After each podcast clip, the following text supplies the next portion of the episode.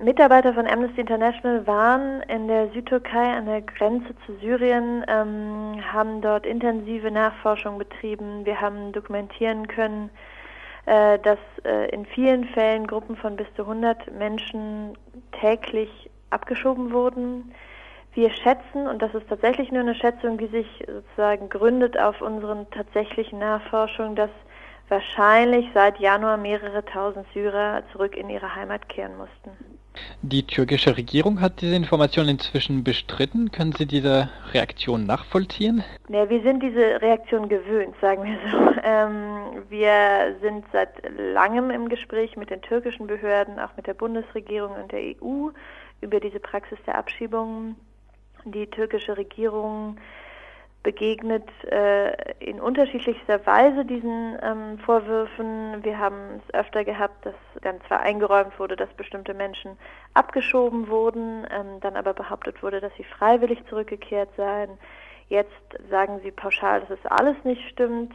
Wir haben in, bei unserer Nachforschung auch mitbekommen, dass es in dieser Region, in der Südregion Hatay, wo wir waren, ein offenes Geheimnis ist, dass diese Abschiebungen regelmäßig stattfinden. Das heißt, wir haben bis jetzt auch gar keine Argumente der türkischen Regierung gehört, die in irgendeiner Weise belegen würden, dass unsere Recherchen falsch wären. Es wurde viel in den Massenmedien angekündigt, dass am Montag über 100 Migrantinnen von Chios und äh, Lesbos in die Türkei abgeschoben wurden ähm, und dass es die erste vom EU-Türkei-Deal gedeckte Abschiebung war.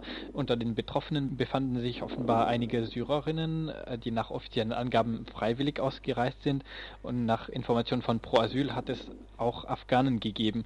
Müssen diese Menschen, die von der EU in die Türkei abgeschoben werden, nun befürchten, wiederum von der Türkei in ihre Herkunftsländer abgeschoben zu werden?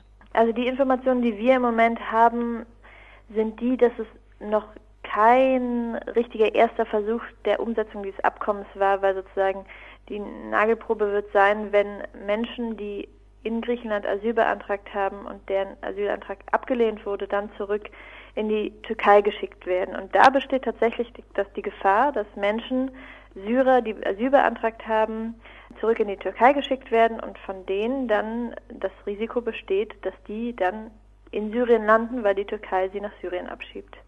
Wie beurteilt dann Amnesty International die Abschiebung vom Montag? Wir beobachten das jetzt. Ähm, wie gesagt, es sind äh, unseren Erkenntnis nach im Moment ähm, ist das noch kein Anwendungsbeispiel für das Abkommen, ähm, weil es noch nicht die eigentliche Gruppe betrifft, der das Abkommen gilt. Wir sind sehr besorgt über Vorwürfe vom UNHCR, dass eventuell auf einem dieser Schiffe 13 Menschen waren, die Asyl beantragen wollten, aber das nicht konnten. Das wäre ein Bruch internationalen Rechts und das muss untersucht werden. Also vor zwei Wochen hatte Amnesty International die Information herausgegeben, dass ähm, rechtswidrige Abschiebungen von der Türkei nach Afghanistan stattfinden und letzte Woche kam, wie gesagt, die Information, dass die Türkei auch massenhaft und illegal nach Syrien abschiebt. Welche Folgen erwartet Amnesty von diesen Enthüllungen? Ja, wir sind schon länger an dem Thema dran. Wir haben schon im Dezember Abschiebungen nach Syrien und in den Irak dokumentiert. Auch damals waren wir beispielsweise als deutsche Sektion mit der Bundesregierung im Gespräch.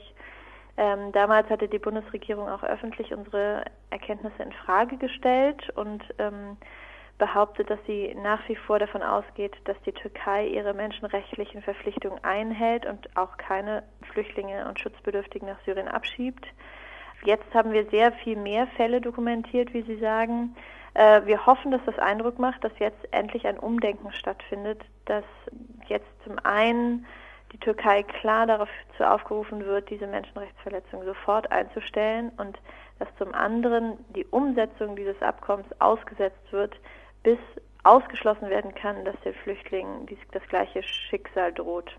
Und wie beurteilen Sie die Reaktionen auf äh, Ihre Informationen in der Politik bislang, also in der EU?